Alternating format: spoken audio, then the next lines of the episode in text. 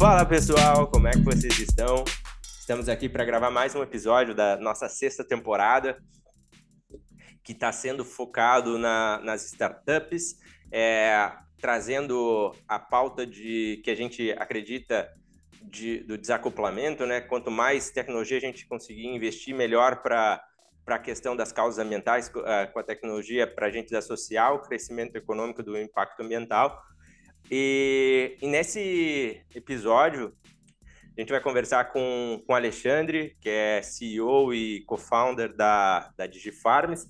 Ele vai nos contar um pouco sobre o cenário do agro, a gente vai falar sobre a questão, o que, que eles estão resolvendo, o agro que tem um papel importante no Brasil, né? A gente acaba, às vezes, olhando o agro de uma forma ruim, mas não, o Brasil é muito avançado em questão de agro e para que eu não fale nenhuma besteira, vou deixar que o Alexandre se apresente e aí a gente começa a conversar. Alexandre, seja muito bem-vindo e te apresenta aí para a galera. Bom, pessoal, primeiro um prazer estar aqui. Obrigado, Wagner, pelo, pelo, pelo convite aí. Uh, acho que a, o tema né, é um, cada vez mais importante a gente tocar nesse sentido amplo né, da sustentabilidade. Quando a gente pega aí ESG, a gente tem aí de forma transversal em todas as áreas. Meu nome é Alexandre Chequim, eu sou engenheiro agrônomo, CEO e um dos cofundadores da DigiFarms. E tenho aí uma atuação de mais de 25 anos aí no mercado. Sou um empreendedor serial, já tive várias outras empresas e outras startups antes da DigiFarms. É, atuei muito forte também uh, dentro do agro com as áreas de marketing, vendas e, e, com a área de tecnologia, né? E hoje nós estamos aí à frente da DigiFarms, com o processo de expansão da empresa. Hoje eu estou aqui nos Estados Unidos. A gente uh, iniciou a operação agora esse ano aqui é, na região do meio oeste, né? Na, em Illinois, também indo até Indiana e Iowa. E a DigiFarms é uma plataforma digital aí que está auxiliando produtores a tomarem as melhores decisões e aumentarem as suas produtividades mas que tem dentro da sua jornada de crescimento um pé muito forte dentro da sustentabilidade, dentro da otimização dos recursos né, naturais e, e nessa, nessa também importante transição entre químicos para a matriz biológica. Né? Então, de, de uma forma. Aí, se, né, a gente depois vai, vai falar bastante sobre isso aí junto nas, nas perguntas, mas de forma rápida e objetiva, essa, esse sou eu e o que eu tenho feito nos últimos anos. Show de bola. Uh, vamos, assim, já para trazer o, eu, eu gosto de fugir um pouco do, do clichê, às vezes, da, daquelas perguntas normais, falar um pouco da questão do agro, porque uh, o que que tu, antes de entrar na DigiFarms, né, por, por, que, que vocês pensaram na DigiFarms até, mas por que que tu enxerga ainda que a, a questão do agro ela é, ainda é mal vista por, por algumas pessoas, principalmente aqui no Brasil, uh, as barreiras que a gente enfrenta quando a gente fala de agro. Como é que é a tua visão? Não sei se foi por isso que vocês resolveram também ajudar na DigiFarms. Uh, a gente aqui entende que o agro aqui no Brasil é muito avançado e que o fato da gente melhorar a tecnologia é, facilitou, né, para que a gente pudesse alimentar a quantidade de pessoas num espaço menor, né, do que do que existia. E então gostaria de te ouvir em relação a isso. Uhum. É, eu, eu acredito o seguinte, que é, existe uma falta de conhecimento, né, da comunidade em geral. Existe um interesse, às vezes, por algumas pessoas de distorcerem, outros realmente por, por desconhecimento. É, acredito que seja um pouco do papel de todos, né? Seja o próprio Estado em deveria fomentar e orientar melhor uh, as pessoas buscarem entender melhor, porque assim, às vezes a gente vê, parece que está num momento de polarização, né? O que é muito ruim, porque eu não acredito em nada que seja né, zero e um, que seja transição absurda de certo e errado. Eu acho que tudo tem um tem nuances, tudo tem transições, tem processos, tem é, né, variações entre, um, entre uma opinião e outra. Então a, a, diversidade ela traz ela traz isso, né? Essa possibilidade da gente enxergar sobre prismas diferentes. Enquanto a gente tiver nessa visão muito polarizada de sim ou não, né, é, certo e errado, é, é o meu time ou outro time, é o meu partido ou outro partido, eu acho que a coisa fica bem complicada para conseguir responder qualquer pergunta e chegar a qualquer resposta, tá? Pelo menos algo que seja, né, faça sentido. Então, eu, acho que falta bastante conhecimento, cara, porque se a gente olhar, o, o agro ele, ele tá de forma direta e indireta no dia a dia de todos nós, né? A gente não tem como se alimentar ou diretamente a gente está ou abastecendo um carro que vem do agro, ou a gente está, né? Ou qualquer coisa que a gente está se alimentando vai ter o agro, o que a gente está vestindo vai ter o agro de alguma forma, mesmo que seja algo totalmente é, sintético, vai ter alguma. Então, eu acho que eu acho que é um, é um, é um pouco de desconhecimento. É, eu não, eu não, não consigo acreditar no lado perverso de dizer que as pessoas fazem isso porque querem. Eu acho que tem muito do, da questão do desconhecimento mesmo. É um papel que acho que a gente vai ter que colocar para a próxima geração. É fundamental buscar mais orientação, entender o quanto o agro, se hoje já é muito importante, vai ser muito importante, porque os recursos estão precisando ser otimizados, eles precisam ser otimizados. A, a demanda por alimento ela vai ser é, cada vez maior. A gente tem uma, né, uma população em crescimento. E tem uma coisa que eu falo bastante que as pessoas às vezes esquecem quando se enxergam dentro do seu umbigo, que é não só a questão de produtividade e aumento de produtividade, é, né, de aumento de, de, produção de alimentos, desculpe, mas a questão da, da, da, da acessibilidade, vamos dizer assim, relacionado a esse alimento. Não adianta nada a gente conseguir produzir um alimento caro e que é acessível somente a poucas pessoas, né? seja acessível por uma questão financeira, seja acessível por uma questão de transporte, né, e conseguir levar isso até aquelas comunidades que precisam também daquele alimento fresco, daquele, daquele produto, daquele bem, né? Então acho que passa por aí o, o nosso papel como seres humanos e, e entender, em buscar entender. Nós estamos num momento do, do, né, do, da jornada da humanidade aí que a gente não pode mais dar desculpa que não sabe. Hoje em dia a gente não sabe porque a gente não quer.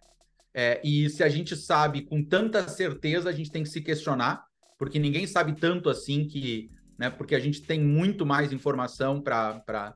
Já diz aquele sábio, né? Que quanto mais eu sei, mais eu sei que não sei nada, porque ele, ele vai ele vai entendendo a, a, a imensidão de conteúdo, informações que ele tem, né? É descobrindo novos porquês, né? Exato. É, exato perfeito. Exato. Eu, eu compartilho da, da mesma visão. Eu, eu costumo falar que quando a pessoa diz com tanta convicção que ela nem quer ouvir a outra pessoa, eu digo que essa pessoa já, ela já não entende e, e essa pessoa, eu já nem tento conversar porque eu já sei que ali não, não, não vai dar assunto, né? E, é. e eu concordo, eu acho que às vezes a, a, a gente acaba a, vendo a informação por um lado, uma coisa que, graças a Deus, meu pai sempre me ensinou era escutar sempre os dois lados. Uhum. Escuta, lê sobre esse assunto, mas tu gosta desse assunto, lê sobre aquele lá também para ver o que, que é, para tirar uma febre, para entender. Uhum. E, e, é justamente isso que a gente aqui também tenta trazer é, é, essa provocação, né? Porque às vezes eu converso com algumas pessoas que a gente diverge de ideias e eu falo, cara, não tem, não existe uma, uma briga, uma briga por causa disso, né? A gente concorda no fim, a gente discorda dos meios. A gente, então, Exato. vamos uh, uh, sentar e conversar. Uh, dito isso, cara, com, com a tecnologia, como é que tu vê que a, a tecnologia ela pode impulsionar mais o agro? Como é que ela pode ser uma aliada do, do, do meio ambiente, né? Uh, já tem feito muito, né? A questão, se a gente pegar dados em relação hoje, como a gente produz, a quantidade de espaço que a gente precisa para produzir arroz hoje do que era, sei lá, há alguns 20, 30 anos atrás, a mesma coisa com café, o quanto a gente conseguiu já otimizar. Uh, o que, que tu enxerga desse papel da, tecno da tecnologia para nos auxiliar daqui para frente, sendo que a gente tem acho um dos maiores desafios da humanidade, né, uh, em relação a, tarefa do meio ambiente, de sustentabilidade, e que, que nem tu mesmo ressaltou, a população é crescente. Se a gente quer que tenha cada vez mais pessoas prósperas, significam que essas pessoas vão consumir mais, elas vão comprar mais roupas, elas vão gastar mais energias, elas vão se alimentar melhor. E, e o nosso desafio aqui como empreendedores é também transformar isso uh, de uma maneira mais eficiente, que as pessoas possam, mas que elas usem cada vez menos recursos. E eu acho que a, o que a Div Farms vem fazendo tem muito a ver com isso, né? Uhum.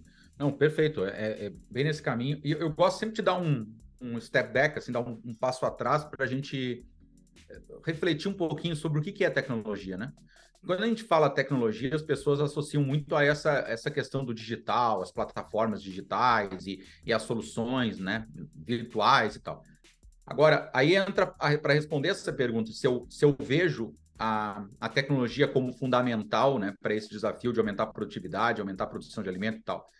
Eu não só vejo como isso já vem acontecendo há, há alguns anos, né? Ou seja, quando a gente olha para o período lá da agricultura 1.0, que nós ficamos por milênios, né, fazendo, cara, a gente só foi da agricultura 1 para 2, da 2 para 3, da 3 para 4 agora, porque a gente foi embarcando tecnologia.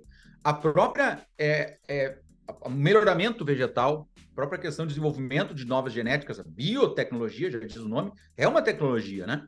Se a gente olhar a tecnologia de aplicação que conseguiu depois daquela revolução dos produtos fertilizantes e a entrada dos químicos, né? Toda a revolução do conhecimento, onde nós começamos a trabalhar com conhecimento aplicado uh, no agro uh, né, para a produção de alimento, tudo, tudo, tudo isso é tecnologia. O que nós temos agora é a tecnologia da informação.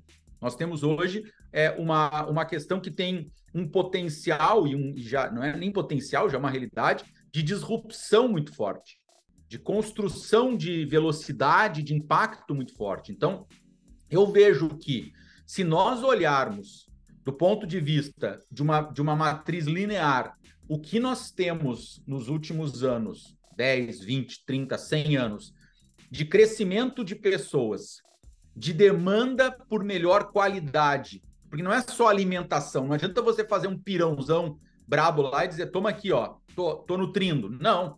Hoje em dia as pessoas não querem só comer qualquer coisa. Esse dia eu estava lendo uma pesquisa que falava sobre a alimentação média que, que se tinha as pessoas, não as pessoas pobres, mas as pessoas já numa qualidade de vida média, na idade média, perdão da redundância aí por causa dos termos, hoje nós não aceitamos. Nós não aceitamos aquela qualidade tão baixa no, né, na, na, qualidade das frutas, no tipo né, de, de, de é, vamos dizer assim, cocção e, e, e tudo mais. Então, assim, a gente quer mais e a gente quer melhor. Então, se nós olharmos o que a gente conseguiu fazer, e se nós olharmos o que está crescendo a população, e se nós olharmos essa camada de sustentabilidade, porque hoje não adianta você mata, mata o animal lá e joga o resto no rio, entendeu? Não funciona mais isso, porque o impacto está cada vez maior. Então, eu não vejo outra forma do ser humano conseguir fechar essa equação que não seja a conjugação de todas as tecnologias com essa grande, né, essa grande é, é, novidade, entre aspas, que tem esse impacto exponencial, que é a tecnologia digital, que traz essa, essa, essa nova realidade. Então, não tem. A questão não é nem o, o será que, a questão é como que a gente consegue trabalhar todos esses, porque a gente tem essa grande vantagem da sinergia entre plataformas, né? Entre soluções, entre tecnologias, entre frameworks, o, o, o que for. Se nós olharmos o, a gente desenvolveu até hoje, só um exemplo simples, nós desenvolvemos até hoje melhoramento vegetal sem usar o digital como a gente vai poder usar agora. Se a gente olhar o data, né, toda a questão do big data, a geração de dados via crowdsourcing, toda a capacidade de combinação e cruzamento dessa informação para acelerar processo de melhoramento, pô, isso nos, nos, gera uma velocidade, um crescimento, né, e principalmente uma, uma assertividade maior. Então eu não tenho dúvida, Wagner, assim, eu não vejo outro caminho. E as pessoas que não entenderam, tem uma, tem uma, uma máxima da, da área financeira que, que adaptando para a área de tecnologia, eu, eu acredito que funcione muito, que é contra tecnologia principalmente disruptiva, a gente não peita, a gente respeita. A gente tenta entender, a gente vai precisar buscar de que maneira eu consigo avançar nesse sentido, entendeu? É que nem o agrônomo, né? O agrônomo novo ele tem que se, se, se ver como, como se fosse o Batman. Por que o Batman, né? Eu, eu, eu falei esses dias no podcast isso, o pessoal me mandou várias mensagens e tal. Para mim, não tem dúvida que o agrônomo ele precisa se, se desenvolver e se aprimorar, assim como o Batman é o único né, super-herói que não é desse, de, de outro planeta, mas ele é colocado como super-herói porque eles fazem, ele faz coisas que pessoas normais não fazem. Por quê? Porque ele está usando tecnologia. Ele tem a tecnologia embarcada. Então, para mim, essa é o, esse é o único caminho aí que a gente vai precisar, claro, ajustar, entender como ponderar, como criar acessibilidade para todo mundo, mas é por aí. Perfeito, eu estou totalmente de acordo, eu, eu acredito. Às vezes eu falo com algumas pessoas, a, a gente conversa, assim, rola diversos, diversos assuntos, e aí tem a, algumas pessoas ainda que falam do orgânico, e eu falo, tudo bem, pode consumir o orgânico, mas ele não, não é sustentável de fato. Ele não vai alimentar um planeta inteiro. A gente não vai ter, ter, ter como. Acho que faz parte. Até eu, eu num, num, outro podcast a gente fez uma, uma, analogia assim. A gente fala, cara, uh, se, se a, a, às vezes a gente remete essa questão e acaba isso acontecendo às vezes, né? Essa questão um pouco mais saudosista. Ah, eu lembro quando eu ia para casa do meu avô, que eu ia lá na árvore, pegava o, a, a fruta, né? Lá fazia o suco de laranja direto. Acaba que isso traz uma visão saudosista, mas isso não, não, não tem como a gente fazer isso de uma numa larga escala, de, dessa, dessa proporção, uh, até para gerar prosperidade para as pessoas, que é um dos pontos que a gente fala, que é alguém que depende muito do orgânico, que é o pequeno, de repente, pequeno agricultor, uh, ou quando a gente remete a algo artesanal, ou a pessoa tem que vender aquilo muito caro para ganhar dinheiro, ou aquela pessoa tem uma vida muito difícil, porque com a tecnologia alguém faz aquilo dali centenas de vezes mais rápido e acaba uh, uh, gerando, às vezes, causando menos impacto, alimentando muito mais gente e tendo uma vida mais próspera. Então, eu concordo plenamente, acho que a gente tem que ir por esse caminho, algumas coisas, algumas crenças, assim, a gente tem que ir adotando, e eu concordo contigo tem, uh, nesse ponto, que é, tem coisas que tu não pode peitar, né? Tem que respeitar e se, e se adaptar. Eu, é, é, é, como é que eu posso me ajustar a isso, né? Eu dou o exemplo no setor de energia, quando a gente desenvolveu a, uma, a plataforma de Energy as a Service, era muito isso. É, eu não estava preocupado se era o cara ia querer energia solar, se havia mercado cativo, se era mercado livre, se uh, como é que ele ia fazer. Eu estava ali para oferecer uma solução com energia limpa, ponto. A, a plataforma iria isso ali. Eu não estava. E aí eu via muita briga no setor, né? Ah, não, mas eu só faço isso e, e condenava a outra. Eu falei, cara, mas por que, que tu não adapta e tu pode te beneficiar das duas maneiras, né? Então, concordo contigo nesse ponto. Uh, dito todos esses pontos, como é que surgiu a DigiFarms? Como é que foi assim a que, qual foi a dor que vocês chegar, enxergaram ou a oportunidade no mercado para pensar e construir a, a, a empresa? É, eu Hoje, só um parênteses, você se posiciona como uma startup ou já não? A gente é, claro, a gente ainda é uma startup, a gente está ainda em early stage, né? É, só para colocar aí dentro de um parâmetro temporal, nós começamos o desenvolvimento da solução em 2015, mas a gente só lançou a solução em 2019 para 2020, né? Na safra 19 e 20. Então, a gente tem aí quatro anos de, de operação, né? Pensando em, em mercado, né? É, estamos uh, fazendo uma rodada de captação agora aqui nos Estados Unidos, fomos recentemente é, acelerados por uma, por uma aceleradora aqui da região do meio oeste. Então, é, faz, isso faz parte do repertório de uma startup, né? Ou seja, a gente está desenvolvendo uma solução de alta, né, de alto é, impacto, disruptivo, é totalmente novo, com alto, alta escala, ou seja, tudo isso são características né, de startup. Uma empresa é, jovem, eu gosto de trazer assim a, a base da DigiFarms como um encontro ou uma soma de experiências dos co-founders, principalmente a do, do Balardim e minha, né? O Bruno também é outro co-founder. Mas, assim, a, a, se a gente pegar o, a, a, construção inicial, que era mais técnica, né, onde, onde eu e o Baladim uh, participamos, eu vejo, assim, que isso é algo importante, que às vezes as pessoas, elas esquecem que é a, é a complementariedade que vai fazer o resultado, e não a similaridade, né? Óbvio que tem que ter alinhamento, tem que ter respeito, mas a complementaridade, se você pensa e faz exatamente igual ao seu sócio, tem alguma coisa estranha. Então, assim, eu venho de uma bagagem, venho de uma família do agro, né? Meu, meu bisavô, ele, ele migrou lá junto com os pais do, do norte da, da, da Itália para o sul do Brasil. Desde então, eles estiveram diretamente né, dentro da questão da agricultura. O meu pai foi a primeira geração a ter formação superior, a ter graduação, fez agronomia, é, trabalhou muito tempo em algumas empresas, depois voltou para né, propriedade. Então, assim, vem de um lado muito forte no agro na minha, na minha carreira. Eu comecei a trabalhar com informática muito cedo, 9 para 10 anos, E eu comecei a empreender muito cedo também, né? Na verdade, DigiFarms é a minha décima empresa. Eu tive outras sete empresas tradicionais e tive outras duas startups, né? Então, a, a questão é, é, entender, assim, que a gente foi numa soma de expertises. Eu tive uma crise de meia-idade, onde eu não estava mais satisfeito com a, com a atuação na área que eu estava, estava ganhando dinheiro, estava crescendo com o time e tal, mas não estava, não enxergava 10 anos na frente fazendo aquilo. É, e aí eu comecei a buscar essas soluções em, em startup, inclusive tive uma, uma, uma outra startup inicialmente que a gente estava que eu estava participando, que era de investimento na bolsa, então era a única coisa bem fora do agro que eu me envolvi mesmo. Então ela gerava mensagens para compra e venda de, de papéis, né, de, de estoques, de ações.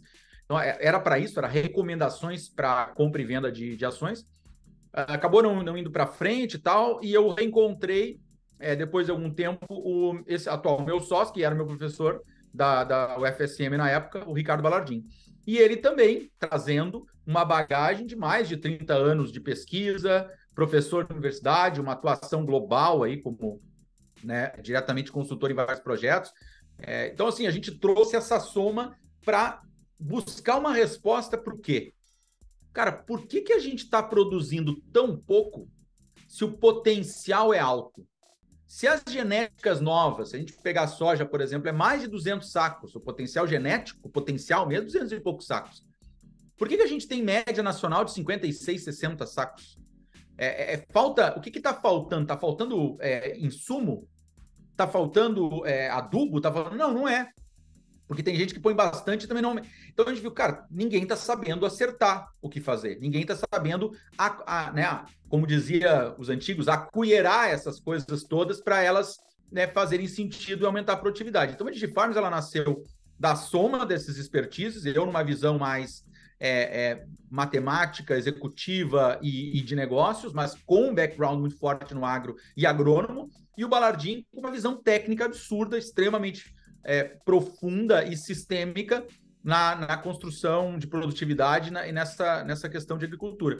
Então a gente nesse com essa com essa com esses ingredientes, vou dizer assim, né, nós começamos a construir os modelos, começamos a, a, a validar esses modelos e com esse foco de gerar orientações para dar mais assertividade na decisão. Inicialmente em doenças para soja, de soja a gente já lançou as culturas de inverno, principalmente trigo, agora trabalhando para fazer o lançamento de, de milho também.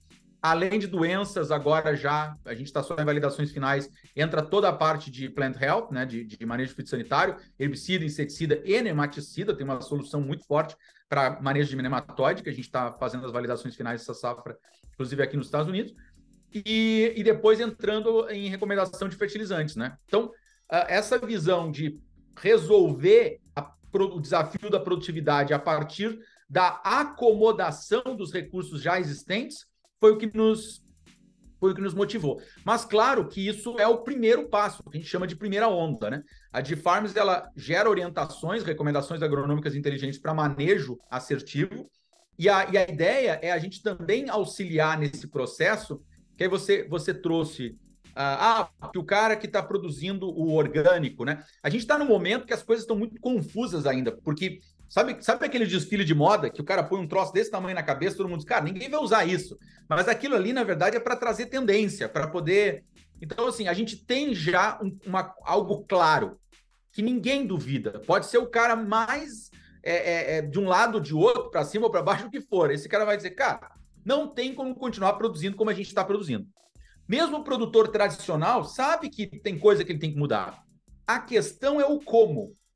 E a DigiFarms ela se coloca justamente nesse papel. É como que nós podemos ser uma, um veículo, uma, um meio para que essa, né, essa, essa mudança comportamental, essa alocação dos insumos e essas decisões sejam colocadas no sentido é, correto. Inclusive, vou estar participando numa, numa dinâmica, fui convidado, muito, muito uh, feliz com esse, com esse convite, vou estar participando de uma live do Washington Post uh, daqui a, a, uma semana, falando justamente sobre isso, sobre sustentabilidade, sobre o desafio de produção de alimento e como que a gente enxerga isso através da lente da, né, do, da, da agronomia digitalizada ou da, né, da agricultura digital, né? Muito bacana, muito bacana. Uh, hoje a DigiFarms ela conversa com qual perfil de agricultor? Uh, quem é quem é que uh, o, o cliente ideal? Quem, quem que vocês estão estão enxergando? vocês estão a, a, atuação hoje de vocês é Brasil, Estados Unidos? Com, onde é que fica? Como é que vocês estão se posicionando? Bom, a gente gosta de dizer que o nosso o nosso cliente, ele não é o cliente pequeno, médio ou grande, porque a gente tem clientes dos três tamanhos, tá? O nosso cliente, ele é o cliente que quer fazer melhor.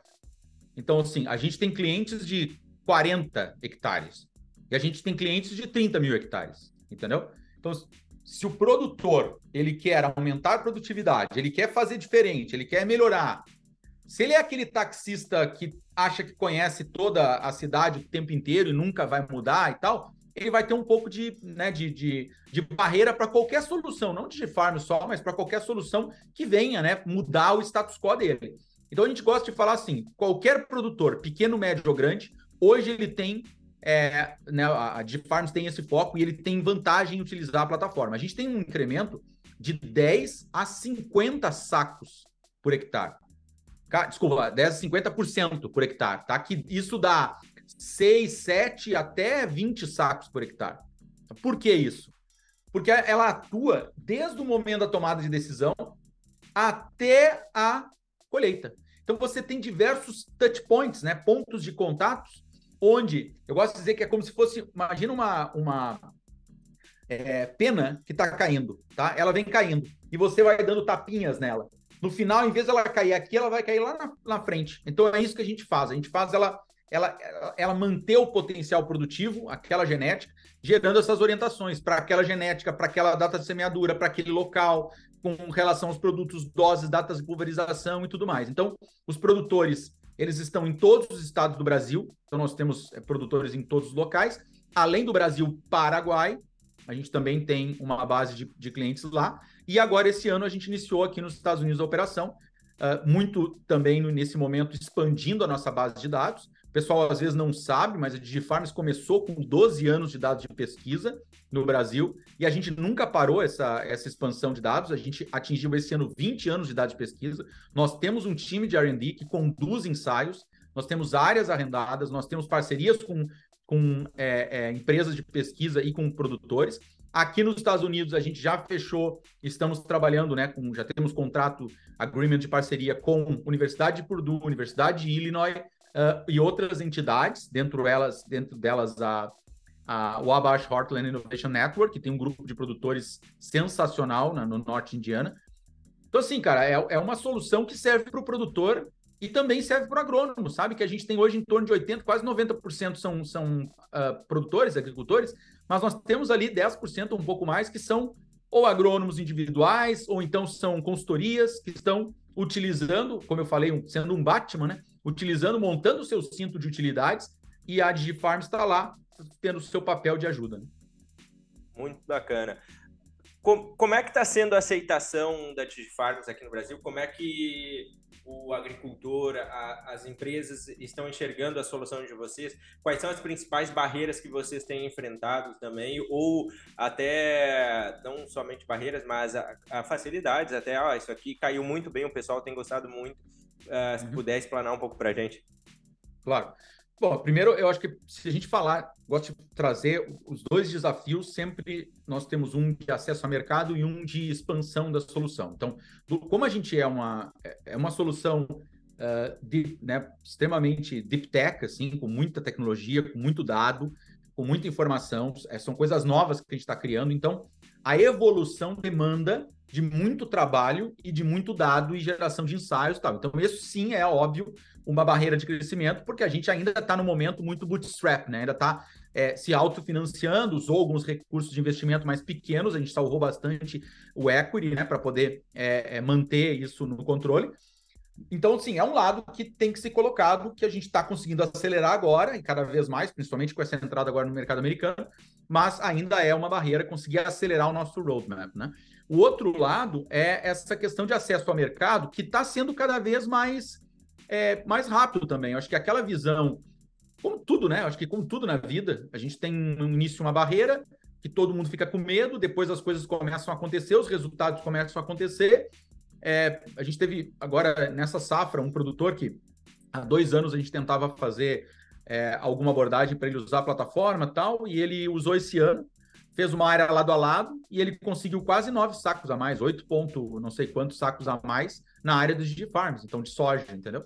Então, assim, cara, esse cara já falou: eu vou fazer vídeo, eu vou, eu vou tirar foto, eu estou à disposição aqui, porque agora eu acredito na solução. Uma solução, isso é o lado muito positivo, muito barata. Então, assim, a gente tem uma, um custo por hectare por ano. Então, o retorno de investimento que o produtor tem, assim, é 200 vezes. Então, o que ele pagou, só com o aumento de, de, né, de produtividade, ele paga 200 vezes, 300 vezes o que ele, o que ele investiu. Então, não é por uma questão de custo, tá? É, eu acho que ainda existe uma barreira no sentido de como que aquilo se encaixa dentro do dia a dia do produtor. A gente ainda está no momento de, de. Se você per perguntar para ele quanto é que o senhor investiu nos últimos 10 anos de fertilizante, ele vai te responder. Quanto é que o senhor investiu de, de agrotóxicos, de químico e tal? Ele vai te responder. E em semente, ele vai te responder. E em plataformas digitais? Ele não sabe responder. Porque não, nunca tive isso, nunca usei. Então tem esse. Olha o que aconteceu na. Vamos pegar na área urbana, né? Com essas plataformas de, de streaming. Se você olhar aí alguns anos atrás, Quanto que era o consumo médio de streaming na, na, na, pelo, pelo brasileiro médio? Nada. Ninguém nunca tinha feito isso. Você imaginar que o cara, eu me lembro na época, o cara assim, o quê? Eles acham que eu vou ficar pagando fixo, assinatura, para ficar vendo filme? Eu não vou. Hoje todo mundo tem. Todo mundo tem mais de um, né? O cara tá pagando um Spotify, o cara tá pagando um Netflix, o cara tá pagando um Amazon Prime, o cara tá. Ou seja, é uma, é uma mudança comportamental, né? A gente, quando começou com, com a energia solar aqui no Brasil, também foi isso, né? Porque eu peguei bem o início do, do mercado. Então, tu ia lá conversar com, uma empresa, com um empresário, e, cara, como assim? Eu vou reduzir minha conta? Que, que ideia é essa que eu posso fazer um financiamento e trocar por uma conta? Uh, e era o mesmo desafio, sabe? Que tomamos, obviamente, muito na cabeça até entender que a gente primeiro precisava educar aquela galera. Isso. A, a, a gente começava, bah, querer vender vantagem, e o cara, pô, que, que, o termo aqui do sul, o que, que esse piá quer me ensinar aqui? Já faço isso aqui há muito tempo, quer me dizer que eu posso? Uh, até que a gente disse, cara, não, não é esse o caminho. O pessoal precisa entender que está tendo uma mudança, que vai ter uma troca. E aí sim as coisas começaram a fluir. E aí é que nem tu disse, depois que entra um, depois já sabe que o amigo tem, que já vai. tem, daí vai embora vai embora. É o um, um outro, uma outra questão. É, qual é a diferença que, que vocês veem do mercado nacional para o mercado norte-americano? Que que vocês a, a, a forma que vocês lidam com, com o agricultor de lá aqui é, ou se é, as, os desafios são basicamente os mesmos? Como tudo na vida, prós e contras, né? Pros and cons, como eles chamam aqui. Acho que tem, uma, tem algumas diferenças comportamentais, mas tem outras diferenças técnicas de manejo local e tem outras coisas que são totalmente iguais. Então, se a gente olhar comportamental, o americano é mais orientado a dados, ele é mais data-driven, ele é mais processualizado. Isso, por um lado, é bom, porque ele, ele é um cara que vai vai seguir mais, vai, vai, vai quando você trouxer um, né, um dado, ele vai analisar melhor. Se você gerar orientações, dashboards, informações, recomendações, ele vai, ele vai querer entender melhor isso. O brasileiro já é muito mais do improviso. Claro que aí o brasileiro sendo mais do improviso é, é, tem muito mais early adopters, porque como ele, ele se joga mais na novidade em algumas situações, é, por incrível que pareça, isso era algo, algo que a gente não imaginava, né? Que o, que o brasileiro ele parece muito mais early adopter que o americano é, pelo menos na minha experiência uh, nessa, nesse comparativo, mas o, você no Brasil depende muito do cara ser early adopter. E nos Estados Unidos, não. Mostra por A mais B que faz sentido, é muito mais fácil ele testar, é muito mais fácil ele escalar e começar a, a, né, a, adotar uma solução, uma prática, o que for, né? Então eu vejo que tem, um, tem uma diferença comportamental. Questões assim, ó, os melhores, os produtores bons no Brasil, Cara, é igual que tem aqui também e vice-versa, sabe? Claro que na média, você olhar os produtores aqui, eles têm mais acesso a crédito, eles têm um, um, um fomento diferenciado, eles têm uma estrutura de seguros diferente, eles têm uma, né, uma, uma estrutura que de, de, de é, né, vamos dizer assim, infraestrutura do país para você conseguir escoar a produção, comprar né, implementos, insumos e tal, que o Brasil não tem. Para chegar lá no Mato Grossão, lá, para tirar produto lá de dentro, lá, não é, Cerrado não é fácil, a gente não tem essa infra, né? Então, assim, tem algumas diferenças que o meio está trazendo, mas na, no geral, eu digo que, assim, eles estão. Claro que aí também, por exemplo, aqui eles têm um inverno muito rigoroso, pegando essa região do meio-oeste, né? Onde tem muito das row crops aí, dos grãos. Enquanto que no Brasil os caras não tem nada disso. Os caras conseguem ter uma janela de semeadura gigante, podem fazer duas safras, né? Uma atrás da outra, safra e safrinha tal. Eu, eu, eu, vejo assim, eu não consigo dizer se um é melhor ou pior, porque eu acho que não funciona assim. Eu, eu acredito que eles têm. É, o brasileiro ele é muito afortunado no, no meio. A gente tem uma questão de, de clima melhor, a gente tem uma questão muito mais clara de, de área para expandir, enquanto que o americano está muito também afortunado em relação à qualidade do solo, principalmente aqui no meio oeste, sensacional. É, eles são, eles trabalham com dólar, né? Então eles não têm essa volatilidade que o brasileiro sofre e eles têm uma estrutura de, né, de vamos dizer assim, de infraestrutura muito mais é, instalada, né? Então acho que de novo prós e contras, tá? Tanto é que tem muito americano plantando no Brasil. Então, eles têm arrendado a área, têm operações gigantes. Já fiz reuniões com produtores aqui que o cara, não, mas o meu irmão tá está plantando lá no oeste da Bahia. Ele tem lá sociedade com cara e eles têm lá X uh, uh, acres, né? Que aqui é tudo em acres, X mil acres lá que eles estão plantando. Claro que, de novo, ele enxerga, é mais difícil, mais volátil, mais complexo e tal, mas a oportunidade, o tamanho de área, o preço da área é muito mais em conta. Então, de novo, prós e contras, tá? Tudo tem um lado positivo e negativo. Se, se for para um lado, for para o outro, sempre ganha de um lado e perde do outro e vice-versa, né? Perfeito. Uh, e olhando como negócio, qual é o desafio de ter que estar tá lidando com dois países, com duas culturas diferentes?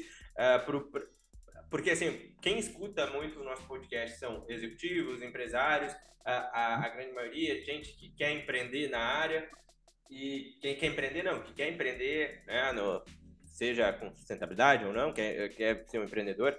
Uh, qual é o desafio também que vocês têm em lidar com duas culturas diferentes? Porque é muito isso, né? Eu, como brasileiro, eu, eu tenho um tipo de linguagem, falo de uma forma assim, o americano, que nem tu disse, é base em dados, é uma outro tipo de, de linguagem, de abordagem. É, eu, eu sou um cara. Bom, eu não seria empreendedor a vida inteira se eu não fosse um cara que enxergasse a, o, o, o copo meio cheio, né? Então, eu sempre enxergo as coisas pelo lado do, né, do, do ponto positivo. Então, o que, que eu enxergo? Pensando como negócio, e aí eu estou falando para né, sejam os investidores, sejam né, os fundadores, sejam o próprio time que hoje já tem, uh, muitos deles já têm, alguns deles já têm uh, stock option plan, né, já tem acesso a programa de, de ações da empresa. Assim, cara, a gente está expandindo o mercado, a gente vai, com isso a gente amplia, amplia faturamento, amplia é, robustez da solução e tudo mais. Então, olhando como desafio olhando muito para o lado positivo, pô, gerar renda em dólar, conseguir gerar uma série de oportunidades de mercado novos e tal, sensacional. Claro que isso gera uma demanda de gestão, de operação, de marketing, de venda, tal, que é o, né, o dia a dia do, do negócio. Então, óbvio que você começa a ter times que começam a, a, misturar, né? Ou seja, não é só brasileiro, já começa a ter pessoas agora que começam a entrar no time que são americanos, e aí você tem que fazer um shift da tua, da tua empresa toda para o inglês, porque não adianta a gente reclamar. Ah, mas a empresa é brasileira, tal, nós vamos ficar com tudo em português. Não vai, cara, porque ninguém, a gente a gente está isolado falando português na América, né? Nada, inclusive se você vier para os Estados Unidos e, e, e falando espanhol, Pô, ótimo, tem um monte de gente que vai falar espanhol e tal, não vai ter problema. Agora, português, não adianta. Outra coisa, a língua internacional do business é o inglês. Você vai buscar fundos, eles vão querer reports em inglês. É, você vai fazer uma apresentação, um pitch, uma negociação, é em inglês. Amanhã eu tenho 11 calls com investidores. Semana passada eu fiz uma apresentação. Eu tenho feito dois, três calls com investidores por dia. Amanhã eu vou ter um meio, meio é, né, uh, intensificada. Cara, mas tudo em inglês. As perguntas são em inglês, eles querem saber o contexto. Ah, tudo bem, pode ter um sotaque e tal. Não tem problema, desde que você se comunique. Então, tem o desafio da língua, tem o desafio do, dessa, dessa questão mais é, objetiva que o, que o americano tem, e que aí, de novo, eu vejo o, o lado positivo né, da soma das culturas. Enquanto que o americano é extremamente objetivo, focado, ele não vai ficar te enrolando, ele não vai fazer uma reunião contigo. Estou falando no geral, tá? Óbvio que tem as suas exceções, assim como o Brasil tem todas as suas exceções em qualquer país do mundo. Mas no geral ele é mais focado, ele é mais objetivo, ele vai dizer para ti se fez sentido ou não fez sentido, ele não vai ficar te enrolando e tal. É, mas ele vai querer algo muito preto no branco estruturado. Já o, o, o brasileiro ele gosta mais do que? Do improviso, vamos dar um jeito, é, né? Não, pá, não me ingessa demais, deixa que eu me, me, organizo. E aí você tem que, de novo, né, culturas extremamente distintas. E que se você casar as duas, cara, para mim é o melhor casamento. Porque você vai ter a capacidade da inovação casada com o processo constante e estruturado. Então, se você ficar só inovando, é, é, é loucura. Se você ficar bitolado só fazendo aquilo o tempo inteiro, não conseguir enxergar fora da caixa, você perde a oportunidade de melhoria e de aprimoramento. Então, soma as duas, cara, é um, uma monstra oportunidade. Bacana. Tia, eu acho que a gente abordou todos os pontos aqui, acho que foi uma puta conversa. Uh, ah, para a gente, antes da gente finalizar, na verdade, uh, ah, para quem está ouvindo aqui e pensa em montar uma startup, que quer montar um negócio, está uh, olhando essa pauta de, também de sustentabilidade, uh, quem quer, quer ver essa questão do agro, o que, que tu enxerga de potencial? Qual é a dica que tu daria para quem quer montar o seu negócio, quer entrar, aproveitar? Porque também uh, uma das coisas que, que é, é, é perceptível, é muito é notório, que falar de sustentabilidade, ESG, essas pautas, está no timing, né? É, é, isso global, se, se, lá fora, aí onde está, nos Estados Unidos, Europa, já está falando bastante, está vindo no Brasil. E é, então, assim, é, tu com a tua expertise, o que, que tu poderia dizer para essa galera que está ouvindo? É, eu, eu, a orientação que eu tenho, primeiro eu tenho, eu tenho uma notícia positiva. O mercado e o ecossistema está muito mais fácil do que era. Então, assim, as pessoas, ah, mas hoje tem muito mais concorrência por um lado, um pouco, mas está muito mais, é, vamos dizer assim, pavimentada a estrada, entendeu? Antigamente era no facão, mato adentro. Hoje você tem muitas trilhas já pré-estruturadas, então tem um lado muito positivo. Agora, claro que vai ficando mais competitivo e você precisa ser bem, né? Você precisa ser bom, você precisa ser focado e tal para fazer as coisas acontecerem. Eu sempre digo assim, ó, primeiro é informação estude, leia, busque conteúdo, busque é, é, se especializar cada vez. Não é especializar, vou fazer três MBAs, quatro. Não, busque estudar, ler muito sobre a área, porque porque a maneira de você conseguir entender é, as pessoas é, é, elas acham assim, ah, cara, como a informação está muito próxima, é só eu botar no Google, é só botar no Chat GPT, vem. Eu não preciso mais ler e estudar. Se eu precisar, eu vou lá e busco. Mas a capacidade do ser humano de interconectar as coisas só é colocada na prática se ele tiver a base da informação.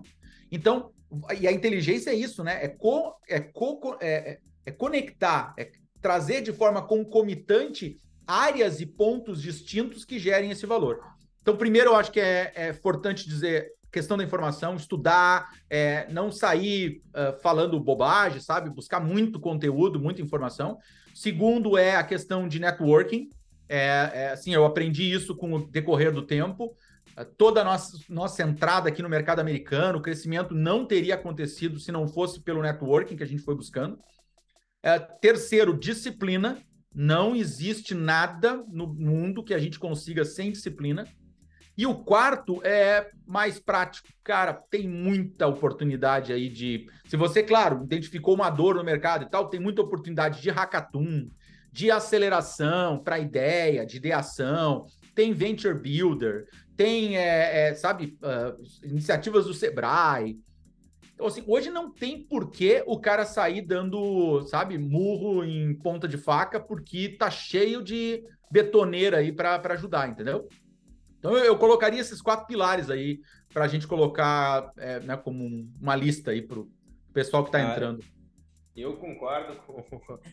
Eu, eu, eu, eu, o meu manual, né? Eu digo que minha experiência, eu já fiz tudo que todo empreendedor não deveria fazer e já fiz todos esses teus quatro pontos, né? Uh, eu participei assim desse, desse dessa imersão. Acho que quando eu comecei a empreender, eu vim de uma família que não tinha condições financeiras para fazer as coisas, não, tinha, não fiz faculdade, mas eu sempre estudei por conta própria.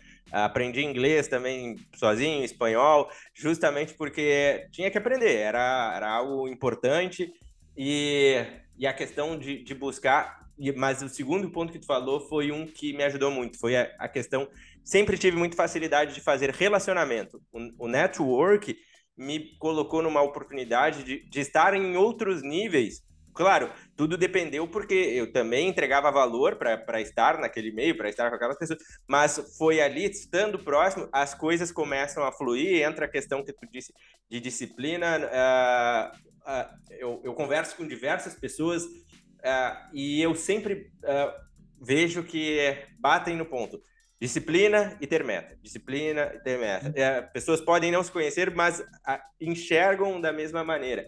Então, para quem está ouvindo aí, eu acho que foi um, um podcast excelente entender sobre a questão do agro, a importância da tecnologia na, na questão não somente no agro, mas de uma maneira geral para o desenvolvimento sustentável. E Uh, Alexandre, quero te agradecer teu tempo por por estar tá aí disponibilizado, uh, conversar com a, com a, nossa galera, com a nossa turma. Quero que tu deixe teus contatos, quem quiser trocar uma ideia da DigiFarms. Uh, e, pessoal, agradecer quem ficou até aqui, sabe como nos encontrar no Insta, Conversas Sustentáveis, LinkedIn Conversas Sustentáveis, YouTube Conversas Sustentáveis. E, para diferenciar um pouco, o site é Conversas Sustentáveis também, Co. Alexandre, obrigado. E tuas considerações finais também que tu queira colocar. Primeiro, agradecer aí o convite. É, é sempre um prazer é, falar e discutir sobre esses temas aí que a gente está no dia a dia aí vivendo. E eu acredito que não, não poderia ser diferente, né? Legal. É, e te parabenizo, parabenizo mesmo pela iniciativa e pela, né, pela vontade de, de mexer nesse doce aí, trazer essas, essas pautas e, e assim, não tem como a gente sair de um ponto ao outro se a gente não for é, gerar essa, essa movimentação. Né? Parabéns aí pela iniciativa. Do meu lado, é, foi um prazer. Uh, quem quiser entrar em contato com. Bom, pode me procurar, Alexandre Chequim, é, C-H-E-Q-U-I-M, lá na, na, no LinkedIn. A família não é tão grande assim, então não deve ter muito. Agora tem meu filho, que é Alexandre Chequim também, mas não tem LinkedIn ainda. Daqui uns anos vai começar a confundir. É, Digifarms, né? Tem desde o site, digifarms.com, é D-I-G-I-F-A-R-M-Z de zipper.com, né? Então com Z no final. Uh, Digifarms é o nosso Instagram, é Facebook, é, é, é Twitter, é tudo é Digifarms. E, né, e o site, digifarms.com. Quem tiver interesse de acessar, quem estiver nos ouvindo, que, ser, né, que for um produtor ou um agrônomo, quer conhecer a plataforma, pode entrar em contato lá, solicitar uma, uma demonstração, né, uma, uma apresentação que a gente está eu, eu sou meio vendedorzinho, eu já vou mandar para uns quatro parceiros meus já, a DigiFarms já. Tá bom, legal, legal. Tá. Pessoal, valeu quem ficou. E Alexandre, mais uma vez, valeu, cara. Obrigado, tchau, tchau. Abração, tchau, tchau, pessoal.